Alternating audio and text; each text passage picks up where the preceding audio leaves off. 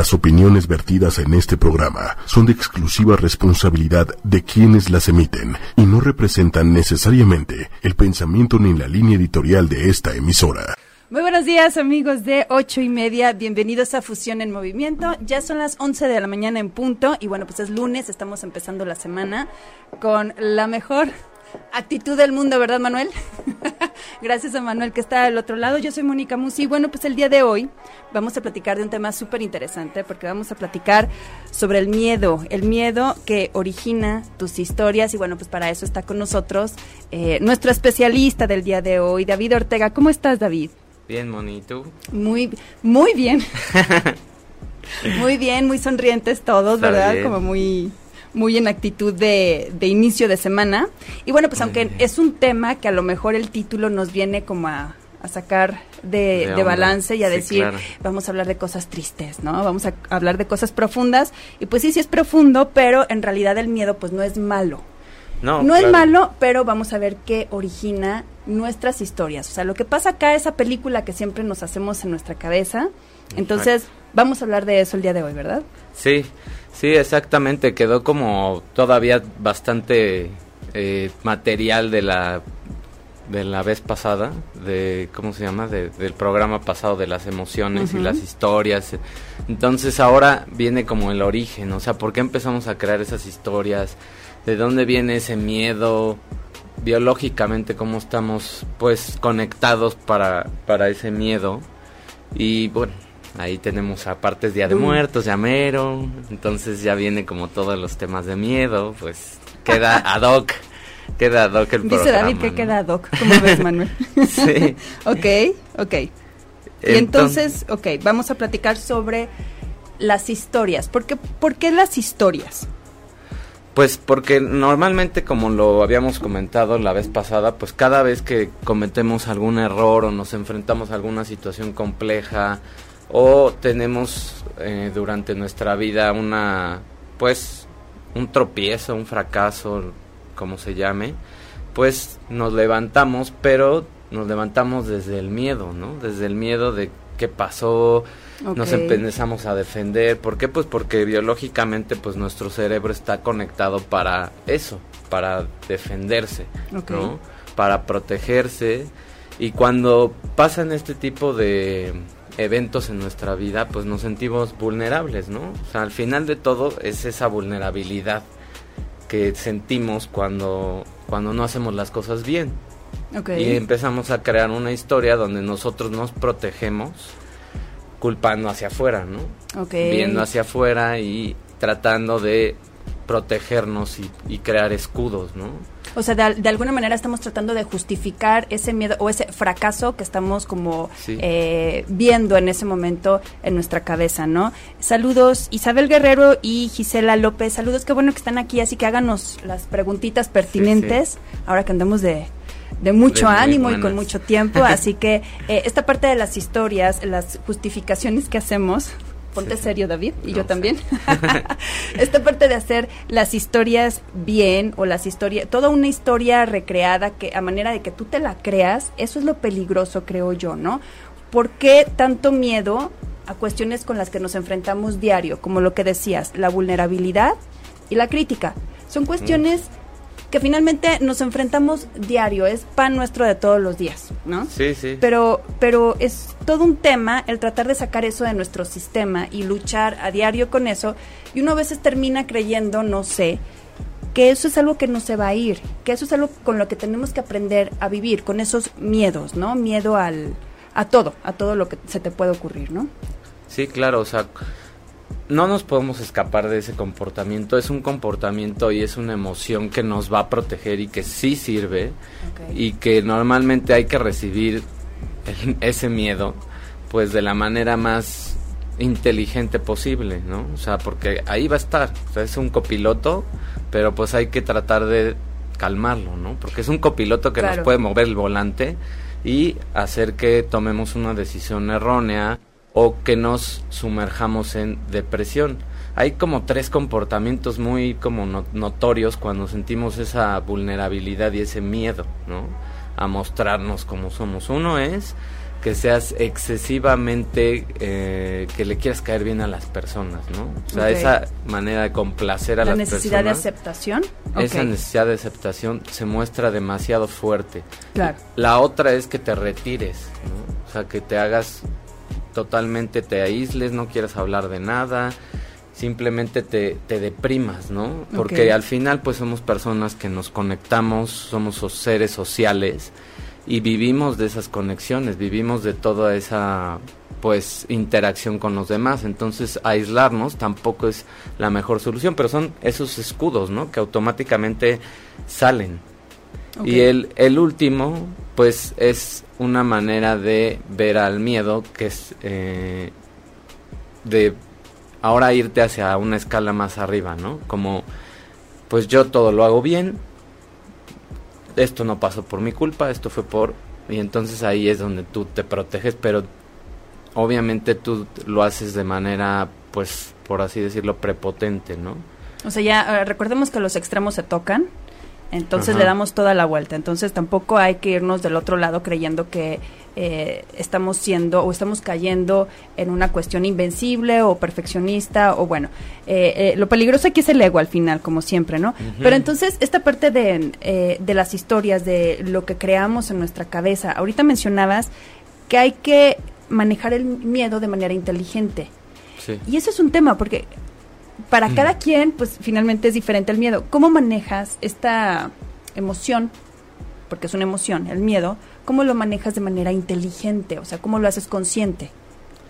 Bueno, para empezar, es algo que físicamente sentimos muy fácil, ¿no? O sea, te sudan las manos, te tiembla la voz, te tiemblan las manos, o sea, son sudas, en general, o sea, son comportamientos que físicamente sí lo estás sintiendo, ¿no? Yo no. O sea, normalmente sí sentimos ese miedo. Moni no, pero todos los demás mortales lo sentimos. Entonces, pues de ahí es de donde viene, bueno, ya estoy, ¿por qué? O sea, la curiosidad de por qué tengo ese miedo es a donde nos va a llevar la respuesta más inteligente, ¿no? O sea, ir buscando adentro por qué me da miedo, o sea, ¿qué me da miedo? ¿La crítica? Me da miedo que me vean diferente, me da miedo que conozcan mis opiniones, me da miedo que, que no sea profundo lo que voy a decir o que no, se, que no impacte a las personas. Hay, hay muchas clases de miedos, o sea, entonces, ¿qué tipo de, qué es lo que a ti realmente te da miedo? O sea, ¿por qué tienes que buscar adentro? O sea, tienes que irte claro. pues más para atrás y ver si es miedo a la crítica, bueno, como decías, todos los días estamos expuestos a la crítica y normalmente la crítica también es una forma de mostrar el miedo, ¿no? Pero fíjate que hay, hay un punto que pocas veces nos ponemos a analizar o a reflexionar hasta que digo, ya sentimos o sienten ustedes el miedo, no, Yo no sudo como luchador ni me pasa nada de eso que dice David, pero bueno, este, cuando cuando tenemos miedo y cuando algo eh, tenemos mucha incertidumbre porque salga bien o salga mal, creo yo que lo que eh, decía, no nos ponemos a pensar es que no tenemos nuestro centro o nuestro, no tenemos el objetivo bien claro, porque cuando tenemos muy claro el objetivo, sabemos que vamos a atravesar a lo mejor por este proceso de vulnerabilidad, de crítica, de no aceptación, de rechazo, pero si tenemos un objetivo, eso es suficiente muchas veces para levantarte a pesar de todas esas sensaciones horribles que tenemos, ¿no? En ese sentido. este, a ver, venga Manuel, bienvenido. ¿Cómo están? Muy buenos días. Muy buenos días. Es que acabas de mencionar algo bien importante que me llamó mucho la atención. Casi siempre. Y lo veo mucho con los alumnos de locución. A ver.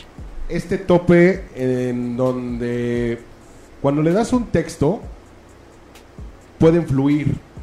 Pero en el momento en que les dices vamos a improvisar, es un congelamiento y empiezan a dudar de todo lo que ya hicieron. Ajá. O sea, encima es peor porque es, a ver, ya lo hiciste. Claro. ¿No? Ya te enfrentaste, ya pasaste esos topes. Sin embargo, ahora que le agregamos un extra, un pequeño cambio, te congelas. Parece que todo lo tiras a la basura y no se vio nada. O sea, es mala respiración, mala adicción, mal todo lo que ya habían avanzado y a veces les cuesta muchísimo trabajo, estoy hablando hasta días, en reponer y volver a creer que ya lo habían hecho. Solamente que había, ahora hay eh, una variable extra, una, que es improvisar. Y viene este miedo al ridículo, miedo a decir algo ¿no? Que, que, no está ad hoc, eh, etcétera. O simplemente el factor tiempo. Háblame de X tema, un minuto. es que un minuto es muchísimo. Te la pasas hablando media hora y no puedes llenar un minuto, no es posible. Es que sabes que Manuel, digo, antes de que nos conteste nuestro especialista del día de hoy, le voy a contestar yo desde mi punto de vista cuando yo estudiaba locución. Cuando eras humana. Cuando era humana. Cuando sentía era mortal y sentía miedo y sudaba como luchador y no sé qué. bueno, cuando me pasaban esas cosas, el micrófono realmente puede ser un arma. ¿no? Te puede intimidar cuando nunca has tenido contacto con él. El problema es que cuando te dicen qué hacer, tú si fallas, vas a fallar en, en, base a lo que te dijeron que tenías que hacer. Y cuando te dicen improvisa, que es lo que nos pasa a muchos, lo que, los que estamos de este lado del micrófono, cuando te dicen improvisa es mostrarte. Es quitarte todo de encima y, mostrar lo que tienes para dar. Es vulnerable. Pero, es vulnerabilidad, exacto. Pero lo haces en tu en tu día a día, en tu cotidianidad. Porque cuando entablas una conversación con algún desconocido, estás improvisando. Claro. claro. Y es, es, lo que siempre les digo, locución en realidad hacemos todos los días. Es cierto. El tema, el tema es que como humanos siempre nos da, pues siempre nos da miedo la parte inesperada. O sea, no sabemos dónde estamos pisando y nos movieron, nos movieron algo, entonces pues ya es desconocido. Ya nada más por eso es desconocido y así lo interpreta el cerebro, o sea, hay, peligro. Como no sabemos dónde estamos pisando, pues automáticamente nos defendemos y empezamos extrañamente, uno de los comportamientos es ese, te, te, autosaboteas, te atacas y toda tu confianza se va para atrás y así lo hayas hecho diez mil veces, pues ya te movieron algo, ¿no? O sea, entonces ya, igual pasa en, en los deportes mucho, o sea, los atletas que tienen una salida en falso, pues, no se recuperan. O sea, es bien, bien difícil, tienen que ser súper expertos y controlar muchísimo la mente para visualizar otra vez ese momento y borrar. O sea, es como si ya tuvieras esa capacidad de borrar lo que lo que no sabes que va a pasar y instalar de nuevo el cassette de yo ya sé, esto ya lo he hecho, lo puedo hacer, confío en mí y es visualizar. O sea, es regresarte como respirar y regresarte a visualizar pues que ya lo sabes hacer, ¿no? Y que realmente si tienes las tablas, lo has hecho y lo has hecho mucho más complejo, ¿no? De la modificación que te están pidiendo. Pero fíjate que el tema de los alumnos de locución es un claro ejemplo perfecto para estos dos aspectos que estamos tocando en primer lugar, que son vulnerabilidad y la crítica, el miedo a la crítica. Decías, Manuel, lo, lo haces diario. Diario platicamos con alguien y no necesitamos un script, un guion para poder entablar una conversación. Sí, pero no te estás mostrando realmente o, o no sientes que estás mostrándote o evidenciándote en, un, en un aspecto de tu vida que ya es como laboral, donde depende totalmente si lo haces bien o mal para que te acepten y te digan lo haces muy bien o lo haces muy mal. O sea, generalmente cuando alguien platica con otra persona no te dicen, oye, qué bien platicas, oye, qué bien este modulas, oye, tienes muy buena dicción. Pues no, a lo mejor se fijan más en lo que, bueno, generalmente, ¿verdad? si a mí llega alguien y me dice qué buena adicción tienes y así en una plática normal, sí me asusto, ¿no? Salgo corriendo. sí, pero no, pero pero en este sentido, por ejemplo, un alumno de locución, pues finalmente está buscando dos cosas. La aceptación del teacher, del profesor, y dos, hacerlo bien y mejor que los demás. ¿No? Sí, pero te lo pongo, digamos, te lo voy a manejar de otra manera. ¿Qué pasa en el día a día, es más, ni siquiera en el día a día, cuando estás, como se dice coloquialmente, tratando de ligar, en donde también podría surgir este temor de no hacer el ridículo, tienes que quedar oh, bien, tienes que impactar, pero no surgen todos estos temas como cuando surge con el micrófono, ya no hablemos de la cámara. No, Que es otro plus también que a la gente en su mayoría le impone mucho. Claro. Eh, y, Pero bueno, en, en este día a día o en estos temas coloquiales, a lo mejor nos ponemos una tipo venda en los ojos, en donde creemos que no estamos siendo tan expuestos y a lo mejor por atrás nos están criticando durísimo. Pero como no es el ataque directo, no nos sentimos tan vulnerables. No nos importa, claro, porque al final lo sabemos. Siempre nos van a atacar, siempre van a hablar de nosotros. Y fíjate que ahorita, o sea, que tocaste ese tema qué bueno que, están saliendo estas preguntas y esto porque pues, está como alimentando mucho. claro. O sea, la expectativa es lo que crea también ese ese miedo, ¿no? O sea, ese aventarse a hacer las cosas porque al final pues tú hablas de alumnos de locución, pero cualquier alumno cuando tú le dices, "Tenemos examen" y peor si no les avisas, pues se, se congelan y automáticamente se les borra el cassette. Y empiezan a sudar. O sea, digo, a mí me pasa, exacto, empiezan a tener reacciones de normal, de mortal, que sudas, se te olvida todo y tartamudeas y todo eso, ¿no? Entonces, pues automáticamente borras todo y eres un cassette en blanco, ¿no? Entonces, pues esa expectativa de hacer las cosas bien es la que nos frena, ¿no? Nos frena a veces a a romper la barrera del miedo, ¿no? A romper esa barrera y a decir, pues, o sea, sí lo sé hacer, sí estudié, yo me sé las cosas, yo sé hablar en público, yo sé hacer estos, este tipo de, ensayos. Simplemente me, me, movieron algo, ¿no? Y ese algo ya me hizo sentir que era desconocido, pero si lo vemos desde el punto de vista de lo único que te movieron es un detalle, tú en realidad puedes volver a retomar esa confianza, ¿no? Porque es, es una cosa nada más la que cambió. Todo lo demás tú ya lo sabes hacer, todo lo demás tú lo sabes manejar. Ese detalle lo vas a pasar, es más, lo mejor ahí es ignorar ese tipo de, detalles que, que, se mueven. ¿no? ¿Qué tanto tiene que ver aquí el autoestima? Exacto. Mucho, mucho, porque de hecho, bueno, ahí vamos ahorita entrando a, la parte que, yo quería llegar, que era que todo empieza desde niños, o sea, desde niños empiezan esos temores y esa, pues, esos filtros, esos, esa programación que traemos de que no lo podemos hacer bien. Los niños no tienen pena, no se sienten realmente vulnerables hasta que nosotros proyectamos eso en ellos, Porque eso es lo que traemos los adultos ellos no lo traen, ellos no lo conocen. Pero aquí yo sí quiero hacer la pregunta antes de que te vayas. A otro lado, no, no te veo. Ténganme paciencia lunes. este, realmente si es una cuestión programada, o sea, no es una cuestión que sí viene en, nuestra genética, en nuestra naturaleza, el miedo a la incertidumbre, el, el, miedo, muchas veces a lo mejor tenemos el apoyo de todo mundo y mucha seguridad, pero aún así seguimos siendo como inseguros, ¿no? O sea, ¿realmente es una cuestión de formación? Es de las dos, o sea, sí lo traemos, sí nuestro cerebro ya trae ese componente de miedo, por lo que hablábamos de la protección, y pues es, es un cerebro primitivo, ¿no? Es un cerebro que no sabe qué va a pasar y se defiende.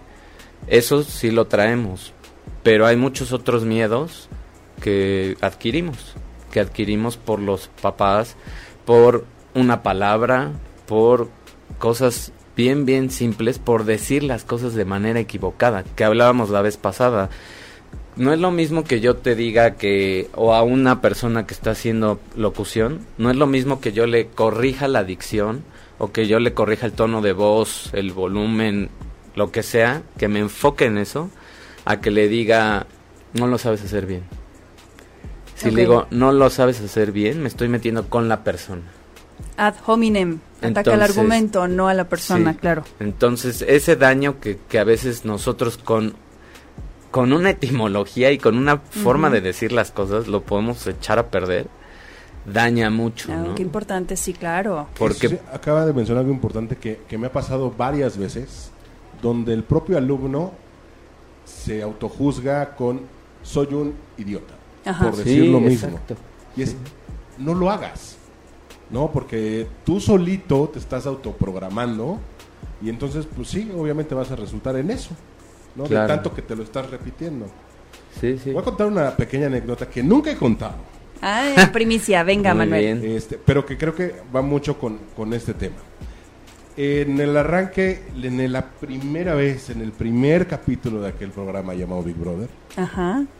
lo que le llamamos kickoff, eh, todo estaba muy bien. Yo era la persona más tranquila en el universo. La verdad no tenía como ni idea en lo que me estaba metiendo. Eh, muy tranquilo, todo era paz en mí. Era un no ser humano como la licenciada, ¿no? Claro, no sentía todo miedo. mundo muy nervioso y gritaba y corría.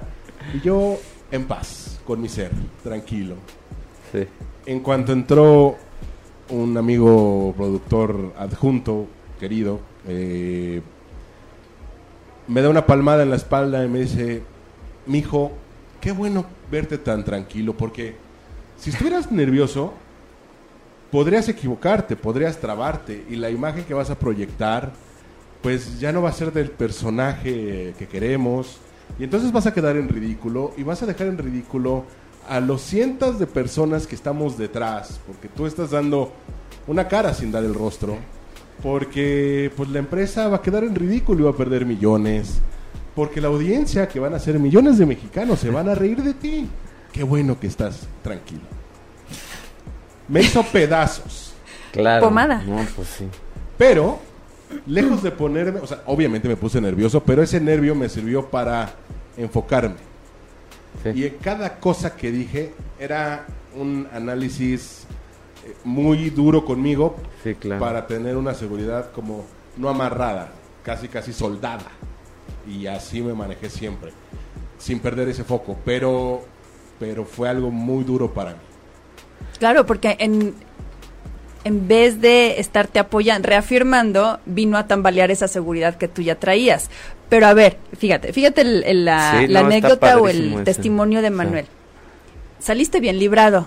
Todos conocemos a la voz oficial de Big Brother. y nunca te oímos trabado ni con problemas de dicción, al contrario. No. Es más, es la voz más bonita de México, ¿a poco no? Sí. Pero aparte, a ver, ¿qué pasa con las personas que, por ejemplo, pasan por este tipo de baches o de sablazos que les da la vida o las personas y se fortalecen? Entonces también, eh, eh, hay, ¿cómo lo manejamos ahí? O sea, ¿por dónde es? Es- ese, ese tema es, el, el- es lo muy padre del miedo, ¿no? O sea, tú lo puedes agarrar como gasolina, como, así como lo mencionaste, o sea, ah, sí, yo voy a demostrarme a mí mismo porque ya no es a los demás, ya es a ti mismo. Es pro- una cuestión de protección, ¿no? Sí, es así como yo lo sé hacer bien, lo voy a hacer todavía mejor de lo que esta persona puede pensar o de lo que todas las personas puedan pensar, porque digo, por lo que nos platicaste, pues ese miedo era hacia mucho más gente, ¿no? Y este y eso es lo que hacen las personas que ya dominan ese miedo, tienen esos segundos porque son segundos de, de activar su cerebro y de programar y meter el cassette de visualizarse haciendo bien las cosas. Es esa visualización, ¿no? Y es tomar el control de tu mente y es meter la parte prefrontal del cerebro. O sea, decirle al cerebro primitivo, ¿sabes qué? Te ves, vente de copiloto, solo ahí, callado, te ves mejor y entra tu parte de acá, la parte creativa, la parte de poder hacer las cosas, la parte segura, ¿no? La parte racional, confiada de ti, la parte que sabe que lo puedes hacer bien. Entonces ahí es donde desplazas al otro cerebro, lo dejas en copiloto y ya. Que subsista. Exacto. Fíjate que, que, que importante. Este, saludos Aurora Ramos, gracias por escucharnos.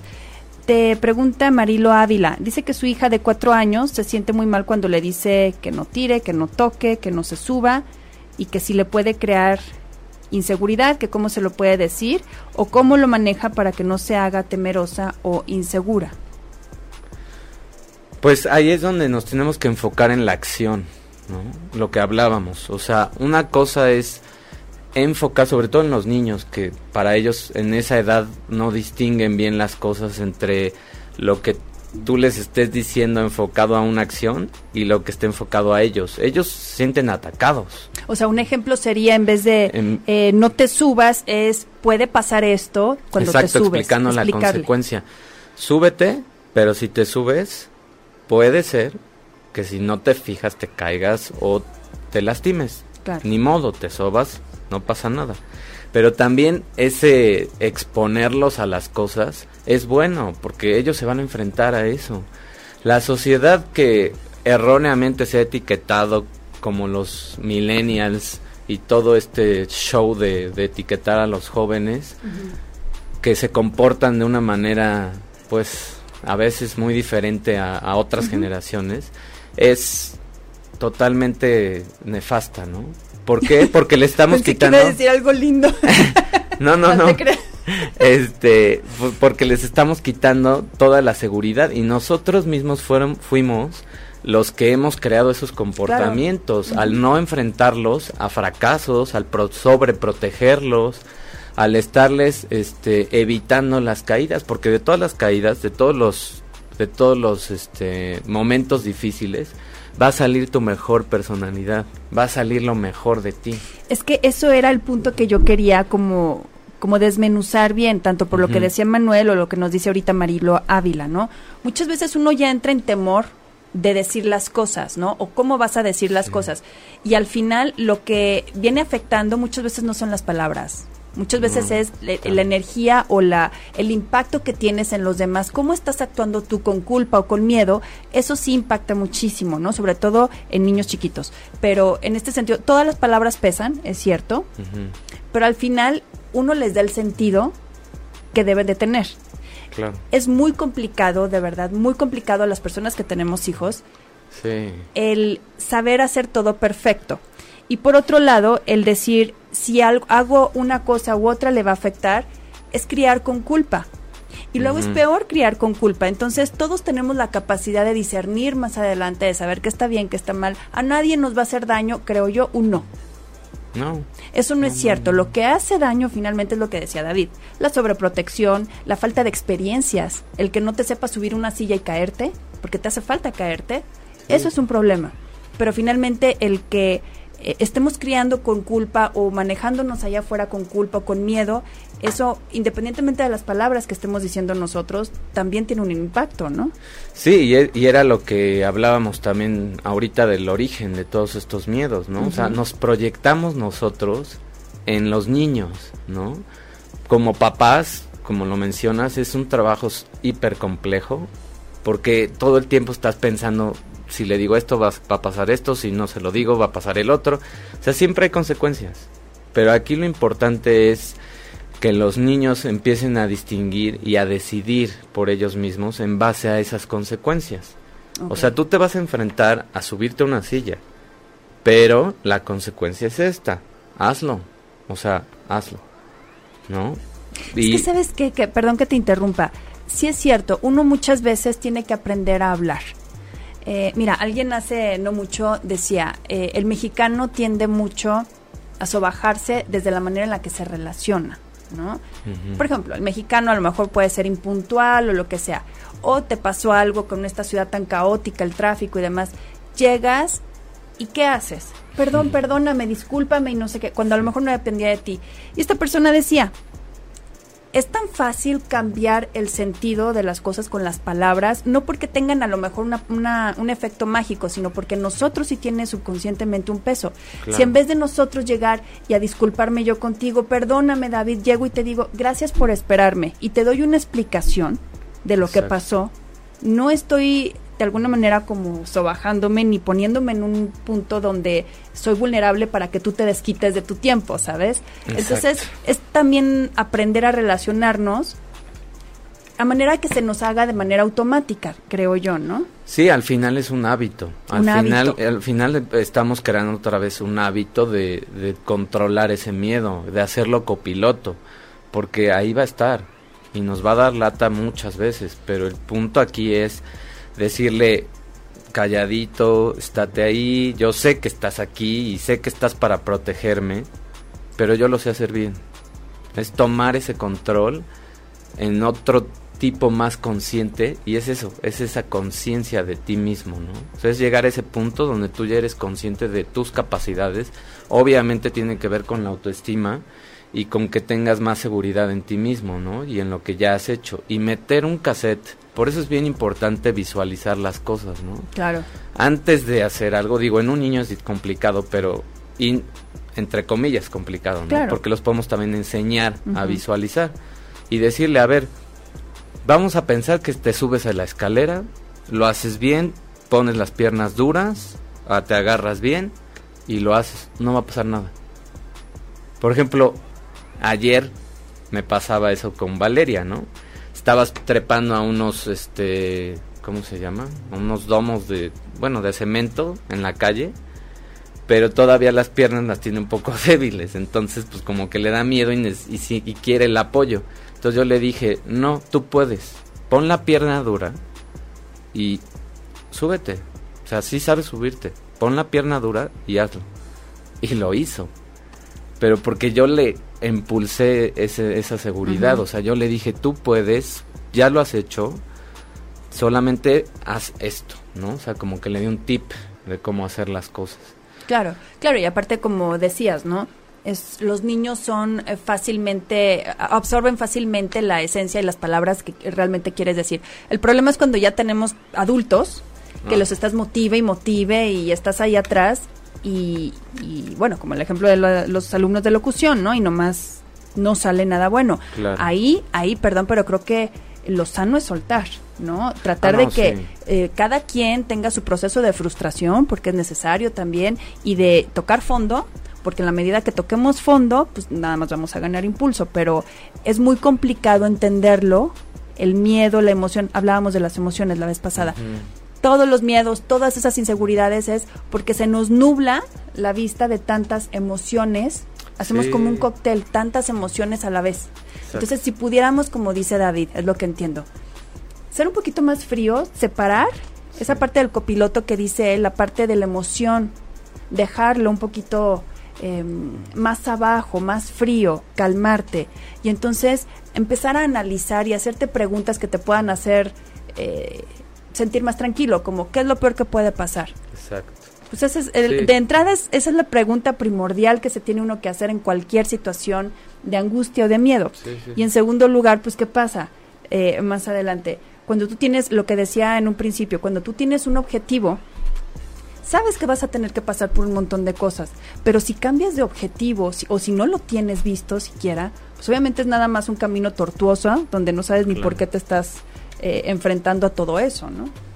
Sí, sí, o sea, la claridad que tengamos en, la, en las metas, en los objetivos, en lo que queremos, ayuda mucho a, a, modular el miedo, ¿no? Y también eh, ese cóctel de emociones químicamente pues está activado y se puede bloquear rápido, o sea, respirando, o sea, respirando, respirando, cerrando los ojos, visualizando las cosas que sí sabes hacer, esa es la mejor manera de, parar todo, ¿no? Porque sí, es, es, te sientes abrumado de tanta emoción y te agota, porque tu sistema se siente atacado por ti mismo. Entonces, cuando estás siendo atacado, pues lo que haces es te defiendes. Y todos tus órganos se paran y se enfocan en cortisol, en producir estrés, cortisol. Entonces, ¿cómo bloqueas ese cortisol? Respira, cierras los ojos para evitar también distracciones. Mm. O sea, digo, si vas manejando no, pero puedes respirar. De preferencia, digamos de preferencia no. lo hagan, por favor. Este, cierras los ojos, respiras y te enfocas en lo que sabes hacer, ¿no? Porque pues Digo, es que hay gente que lo toma muy literal. no vaya a ser la de malas. Sí, no, causemos aquí accidentes. Entonces, para evitar esos accidentes, no lo vayan a hacer manejando. Cierren los ojos, respiren y enfóquense en lo que saben hacer, ¿no? No, sé por qué creo que alguien se concentró manejando. Sí.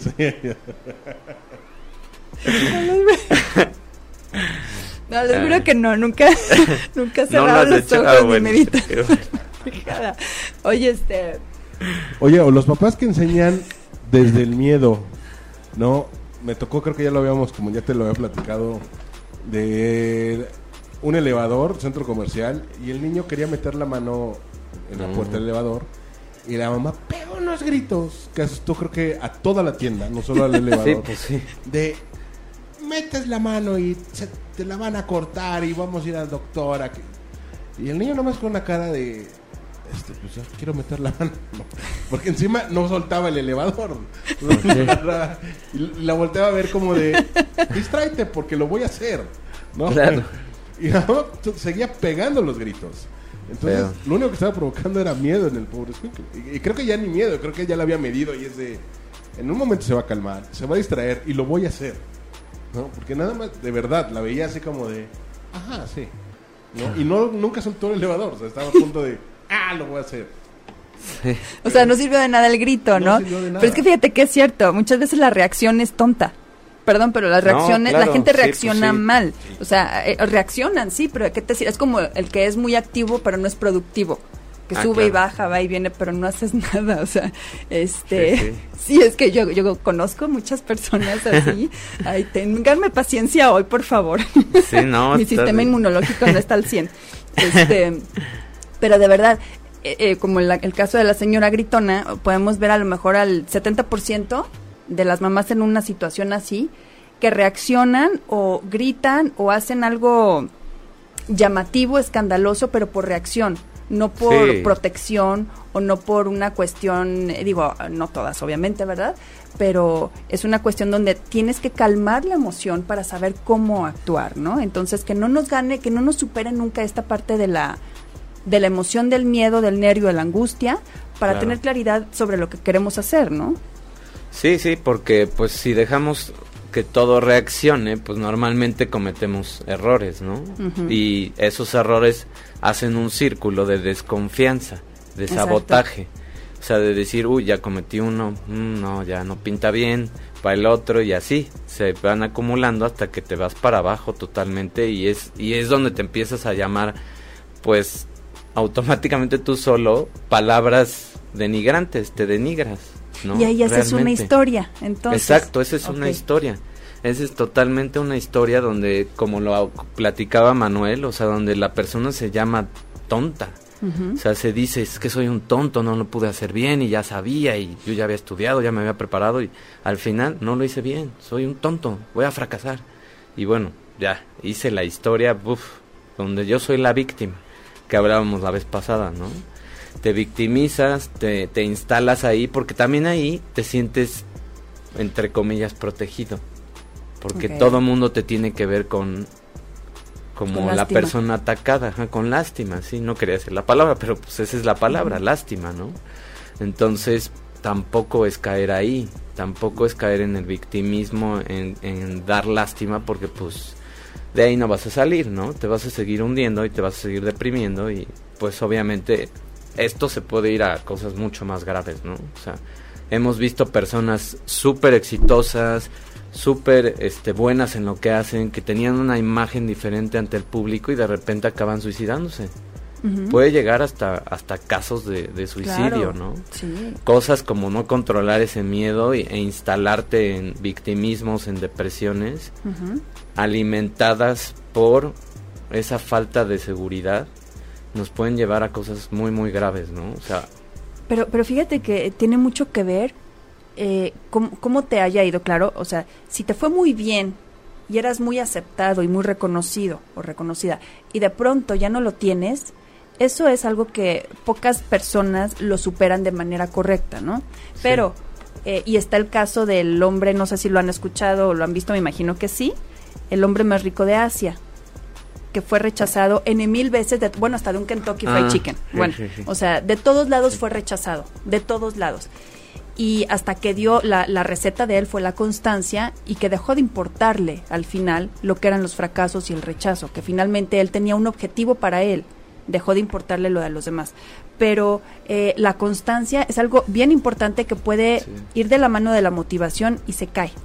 ¿No? Cuando tú sabes que tienes que hacer las cosas, sabes que eres bueno o buena para algo, pero ya no tienes la constancia porque ya te dio como el miedito o el oso, ya me dio vergüenza y ya me dio mm. pena y ya se burlaron de mí y entonces ya no lo quiero intentar, siempre hay que tratar de, de enmendar la imagen que uno da, ¿no? Que en ese aspecto también en el mundo de la locución hay muchos ejemplos de locutores en donde muchos años, de verdad muchos años, les les dijeron que no tenían buena voz, ¿no? que eran rechazados de muchos lugares Y de repente surgió el boom y bueno, estaban en todos lados, en todos los anuncios y, crearon hasta nuevos estilos. Claro.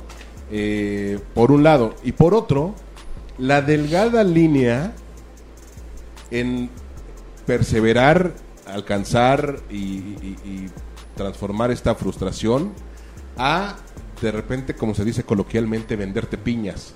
sabes que realmente no va, o sea, no es realizable lo que estás planteando, ah, pero sigues insistiendo, creyendo en tu sueño. Oye, qué, qué importante eso, porque eh, finalmente podemos decir, sí, es mi sueño, sí, pero no eres bueno. O sea, fíjate en que eres bueno, ¿no? Exacto, o sea, esa es también la clave de superar algo de manera positiva, ¿no? O sea, tener muy consciente lo que tú sabes hacer, tus habilidades y tus capacidades que, que no eres bueno, ¿no? Porque puedes a lo mejor aliarte con otra persona que te ayude a hacer eso posible. O sea, Steve Jobs es un caso súper, súper común de, de, eso. O sea, y el más, creo que de los más sonados actualmente. O sea, él no sabía marketing, él no sabía hacer este nada de circuitos ni cosas de electrónica, o sea, no era muy bueno, pero era un líder de orquesta, ¿no? O sea, él sabía que era líder él sabía que era bueno para dirigir gente, para juntar a la gente y para detectar teléfonos ah, y tenía mucha imaginación e innovación, ¿no? Entonces, él se hizo de un equipo buenísimo y creó expectativas en las personas, creó deseos. O sea, porque al final su marca se basa en un deseo, ¿no? Y en una, categoría. Generó una necesidad, generó un estatus, generó muchísima expectativa, ¿no? Eso es algo que solamente una persona que sabe, se sabe de sus capacidades y sabe que puede aliarse de, los demás, triunfa, ¿no? Y fíjate qué importante, David, en el caso, por ejemplo, de don Steve Jobs. Todo el mundo le dio la espalda, su equipo le dio la espalda, lo, corrieron de su propia empresa, este terminó en, la, en el garage literalmente otra vez, ¿no? Y supo levantarse de nuevo. Imagínate después de haber creado una empresa y que funcionó y que te despidan de esa empresa y que todo tu equipo te dé la vuelta, eso sí es como para, para desmotivarte y decir, esto no es para mí. Y no.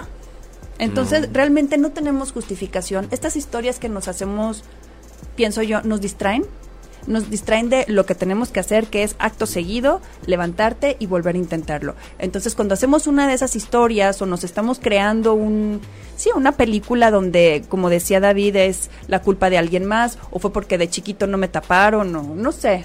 Sí, sí, O sea, la verdad es que muchas personas buscan o buscamos a veces pretextos ilógicos, ¿no? O sea, totalmente, pues, risibles y que, no tienen sentido porque ya no sabes ni dónde meterte, ¿no? O sea, en tu historia ya hasta te perdiste y qué es lo que hablamos la vez pasada. Esa historia está basada en huecos, en cosas que tú estás rellenando con inseguridades, con programación, con cosas del pasado, ¿no? Que ni siquiera a veces son tuyas.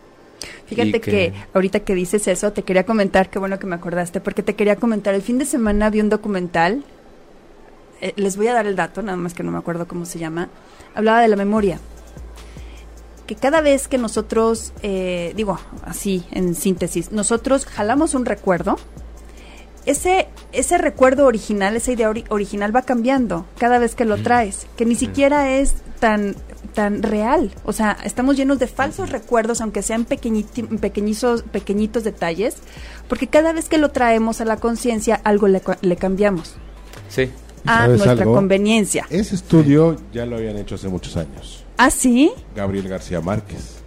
A ver, cuéntanos. Pues su, su, gran dicho que es los recuerdos no son lo que vivimos, sino ah. cómo los recordamos. Sino cómo lo recordan. Exacto, exacto. Sí, es cierto, al final, pues digo, confiar en nuestra memoria y esas son las historias. Por eso eh, la palabra es plural, ¿no? O sea, son historias, no es una. Tu original es la que tienes que agarrar y es lo que hablábamos la, vez pasada. O sea, es por eso que tenemos que irnos a la original, a la automática, la primera que vino. Porque esa es la más, la que tiene más información, más este, certera, ¿no? Por así decirlo. Que de todas maneras va a tener huecos. Pero por lo menos si tienes la curiosidad de, eh, de deshilachar esa historia, de desmenuzarla al máximo, es donde le puedes sacar ese provecho, ¿no? De ver adentro de esa historia qué inseguridades, qué comportamientos, qué emociones están tuyas, que quieres proteger, ¿no? Y por qué las quieres proteger, por qué mensajes. Porque todos podemos encontrar de dónde vienen esos mensajes. Lo que pasa es que no todos nos damos a la tarea de hacer el trabajo, ¿no? Y es más fácil crear la historia y seguir avanzando, ¿no? Por la vida creando historias, porque tienes miedo. Ese es, al final, o sea, regresamos al mismo punto. No, Moni, no, pero todos los demás tienen miedo. Entonces se regresan a la parte de, pues, de protección, ¿no? O sea, sí, claro, de justificación muchas veces también, ¿no? De esa parte de, de, desidia también. De no es mi culpa, no es totalmente mi culpa o no, no tengo total responsabilidad en esto. Entonces, eh, creo que la, la base también, muy importante aquí es entender porque de verdad uno se puede desesperar mucho cuando uno no entiende las cosas, pero cuando uno entiende y es como un músculo, ¿no? a la primera vez que uno entiende, las siguientes veces va viendo asociaciones. Entonces, cuando hay asociaciones ya es muy fácil detectar nuestras eh, conductas nocivas o nuestros patrones, todo esto que nos hace empezar a arrancar una historia y decir, no, espera, frena frena, ¿no? Entonces, concéntrate, focus en lo que tiene, en lo que tienes que hacer y no te vayas para otro lado, no pienses en los demás. Entonces, eh, la parte de las historias es una es una cuestión paliativa que hace la mente para pues sí, justificar y para remediar un poquito el daño o la culpa que podamos llegar a tener, pero en realidad ese placebo, esa esa aspirina que nos estamos dando en ese momento no sirve, nada más nos oculta, ¿no? Es el atajo, es el remedio rápido de evitar ver comportamientos y emociones tuyas, ¿no? O sea, que pues que van más allá, van, más, más, a, más a fondo, ¿no? O sea, nos tenemos que dar a la tarea y como dices, nos tenemos que concentrar en aprender de nosotros, ¿no? En aprender de nosotros mismos, en conocernos mejor, en darnos esos espacios de, pues, hablábamos de la meditación, de respirar, de visualizar, porque cada vez que hacemos esos ejercicios de respirar, de visualizar, de meditar, estamos creando hábitos. Hábitos donde vamos a ser capaces después de controlar reacciones, de controlar comportamientos, de controlar este pues ahora sí que tu mundo exterior, ¿no? Es ahí donde viene esa reprogramación mental, porque pues estás ahora al revés, ahora vas al revés, ¿no? Ya sabes por qué pasan las cosas, Ahora te vas a la raíz del problema y arrancas la raíz. ¿no? Okay. Y entonces desde ahí reparas, porque si queremos reparar la superficie, pues es cuando nunca logramos avanzar, ¿no? Sí, es cuando nos enfermamos y queremos tapar el síntoma y, y, en realidad no entendemos que esa enfermedad o ese malestar o ese síntoma que está ahí está para avisarnos, para avisarnos que algo no está bien y que ya está, ya se, ya se tradució, se tradujo. ¿Ves? Y no me da vergüenza. No me sudan las manos. Yo no soy así. No, y ya se tradujo en un en, en un este en un lenguaje físico. Sí, claro. Hablando de las enfermedades, digo, lo hemos hablado, platicado aquí muchísimas veces, cuántas veces nos hemos platicado la emoción no resuelta, el síntoma, todo eso se refleja en el cuerpo ya de manera química, de manera ácida, en una enfermedad. Entonces, eh, si ya lo sabemos, eso es lo chistoso, ¿no? si ya lo sabemos, ¿por qué de manera automática lo seguimos como haciendo, no? Está, está tan programada esa sinapsis en nuestra mente que es un camino como muy, muy ancho, ya muy estructurado, y lo que queremos es debilitarlo un poquito, ¿no? Sí, claro, y bueno, creo que la justificación de la mayoría de las personas es, es la comodidad, ¿no? La comodidad, claro. Es más fácil seguir avanzando por la vida, creando historias donde tú sales bien librado que enfrentarte a todo lo que traes adentro, ¿no? O sea, porque ese es el camino difícil, arduo, es un camino a veces desgastante, pero es un camino que la gente que realmente quiere triunfar y levantarse y hacer las cosas diferentes y ser mejor persona, independientemente de que quieras ser millonario o, o hacer tu negocio crecer, lo que sea, al final es hacerte mejor persona, ¿no? Cada día aprender algo nuevo de ti, de cómo reaccionas, de cómo no, este, pues explotar, ¿no? Claro. No, y aparte sabes que, que eh, generalmente cuando dice uno, es muy fácil echarle, es más fácil echarle la culpa a los demás que asumir uno su responsabilidad. Pero en realidad cuando uno asume y dejas de echarle las culpas a todo el mundo, viajas más ligero. No te vas a enojar con los demás como te enojas contigo. O sea, a ti no te vas a estar insultando. Bueno, sí, hay gente que sí, hay gente... Ah, yo conozco gente de toda. Hoy les podría contar muchas cosas. Pero bueno, el punto es que sí, o sea, finalmente eh, la reacción no va a ser la misma entre los demás que contigo mismo, ¿no? Entonces sí, viaja uno más ligero, de verdad. O sea, es... Sí, te quitas una carga muy grande, ¿no? Porque en realidad te conoces ya mejor tú y sabes que el comportamiento de la otra persona no tiene que ver contigo, ¿no? Para empezar es eso, o sea, ya el que te critiquen y todo es cuestión de cada quien, Exacto. no es tuya, o sea, al final pues tú conoces lo que haces, tú sabes que te puedes equivocar, que eres humano, que tenemos errores y no pasa nada, ¿no? No pasa de ahí, no pasa de un error y de, pues, oye, pues dije esto o X mal, corrijo, tan tan. Yo no, ni corrijo. No pasa nada. No, pasa nada. ¿Cómo ni Ahora, cae en este un, patrón? Un, ejemplo un poco aterrizado a la vida real y común, ¿no? Sí, de los, de los humanos a los cuales no perteneces. No voy a quemar a la persona, ella sabe muy bien de quién estoy hablando. Pero tuvo un mal de amores, tronó después de un tiempo eh, y dijo, me voy a dedicar a mí, ¿no? No voy a aceptar ninguna relación, me voy a dedicar a mí. Se acercan tipos con ella y no, no, no, porque tomé una decisión y ahora me voy a dedicar a mí.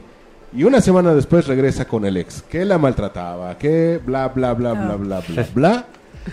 Cosa que no es la primera vez que sucede. Entonces, son estas historias en donde regresan cíclicamente, ¿no? porque no renuncia a ellas. Donde no hay aprendizaje. Donde, exacto, no hay avance, no hay nada. Pero es como de, no, pero es que si los otros son igual, no, porque todos los hombres son iguales, entonces...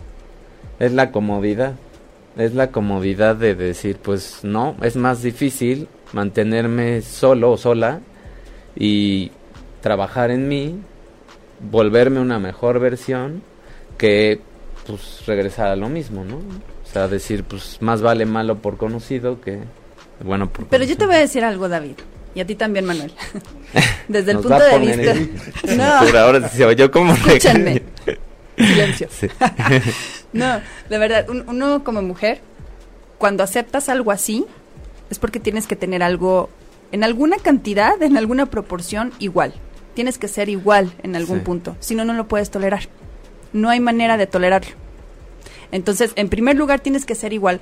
Dos, eh, cuando eh, dice, no, es que no vaya a ser que todos los demás son iguales, está mintiendo, porque sabemos perfectamente que eso no es cierto. Lo que pasa es que el papel de víctima le queda, lo que decía David, es más uh -huh. cómodo. Pero ninguna mujer, ninguna mujer en sus cinco sentidos sabe, o más bien va a ciegas a una relación, sabe perfectamente en qué se está metiendo. Que tengas una mente retorcida o que te, te, sea más cómodo vivir de esa manera por los patrones, por las cuestiones familiares, por lo que has visto en tu casa o por, en fin, mil cosas, es otra cosa. Pero tenemos que ser igual. O sea, para tolerar una pareja que es tóxica, que es violenta, que es agresiva, tienes que tener en, en, algún grado lo mismo, si no, no lo toleras. Es como dos frecuencias diferentes. No vamos a uh -huh. sintonizar FM aquí en Internet. Es lo mismo. No se puede sintonizar. O sea, son, son, son dos personas que se, se proyectan mutuamente. Sí. Sí, sí, sí. Al final también, o sea, tiene mucho que ver con eso, con tu, pues tu vibración, ¿no? O sea, tu vibración, tus, lo que proyectas al final y obviamente atraes algo parecido, ¿no? Uh -huh. Y esos son los espejos de donde tenemos que oh, aprender, sí. ¿no?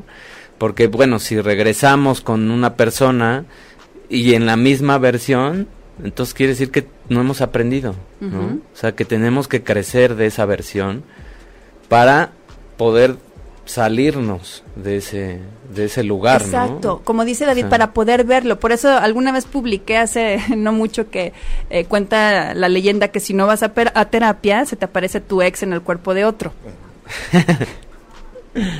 No, ya, ya, te puedes levantar pobre, no te hinques. pobre otro.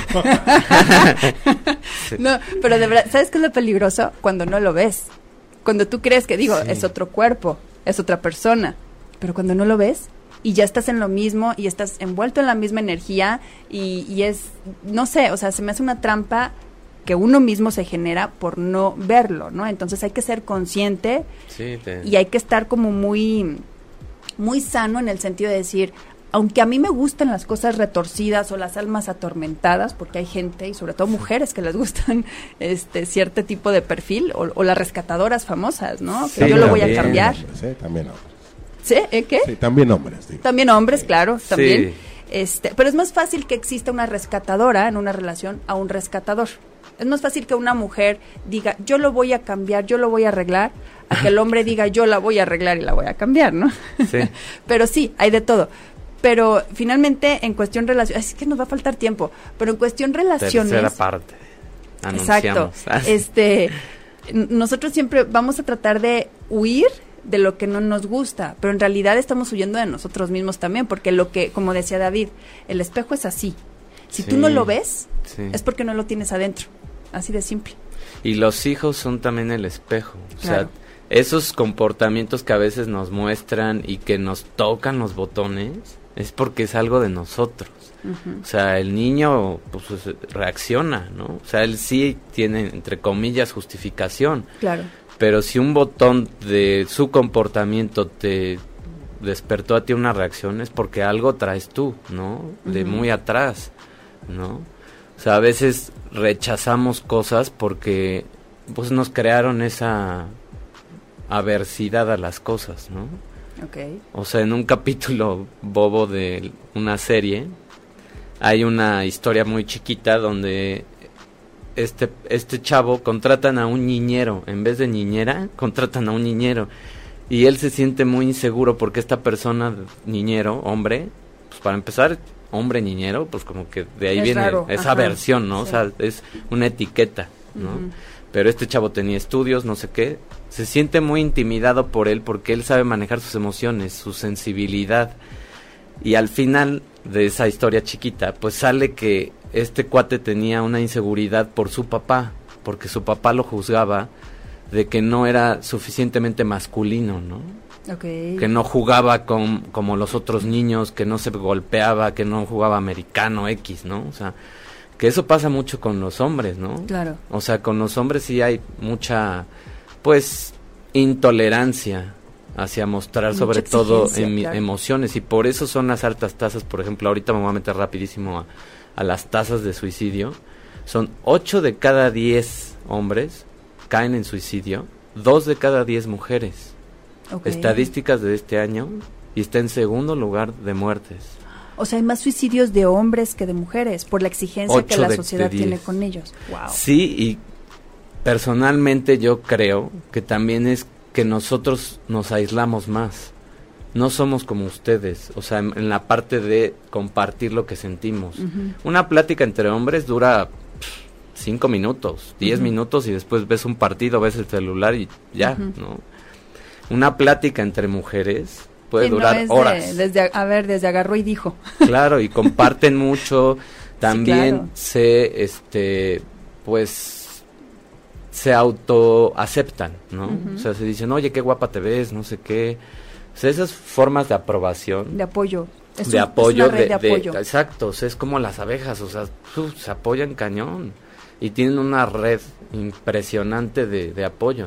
Los hombres no. O sea, mm. pasas una, por ejemplo, una situación de estas de, pareja y ¿qué haces? O sea, le llamas a un amigo y dices... Pues, Échale ganas. Exacto, vamos a tomar.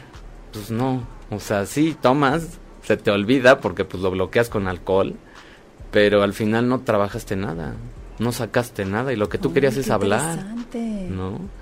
O sea, eso sí es bien, bien fuerte en la parte masculina, ¿no? O sea, porque realmente sí no estamos acostumbrados y menos en un país donde pues desafortunadamente Es, machista, ¿no? Todavía. Quieran tapar lo que quieran tapar, sigue siendo un, un, país machista, ¿no?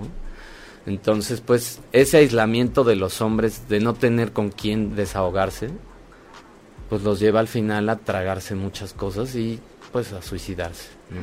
8 de cada 10 sí, está impresionante. Y las edades es de 15 a 29. de 15 a 29 años. Pues es la adolescencia. Cuando estás más vulnerable en ese sentido, cuando estás más inseguro y con una estructura todavía no firme, ¿no? Okay, ojo papás, cuando más papás y mamás, claro. Sí, exacto, sobre todo niños, o sea, escúchenlos y no no les digan esas etiquetas, o sea. Y tampoco el no llores o ya no, no, no, no, al contrario, o sea, que demuestren la emoción, ¿no? En ese sentido. Sí. Nos va a hacer falta tiempo, David.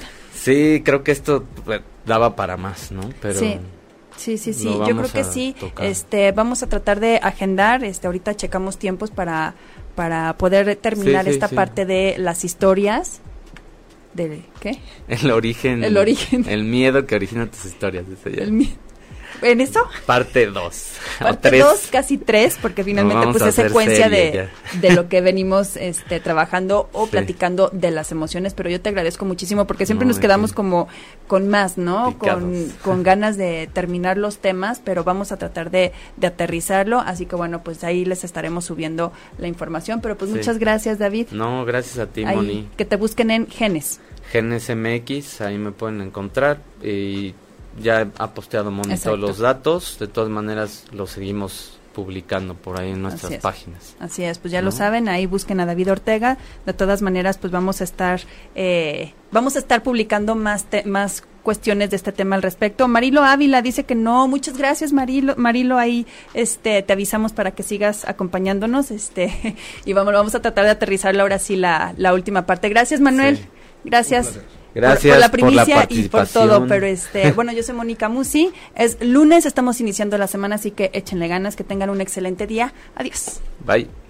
Si te perdiste de algo o quieres volver a escuchar todo el programa, está disponible con su blog en ochoymedia.com. Y encuentra todos nuestros podcasts de todos nuestros programas en iTunes y Tuning Radio. Todos los programas de ochoymedia.com en la palma de tu mano.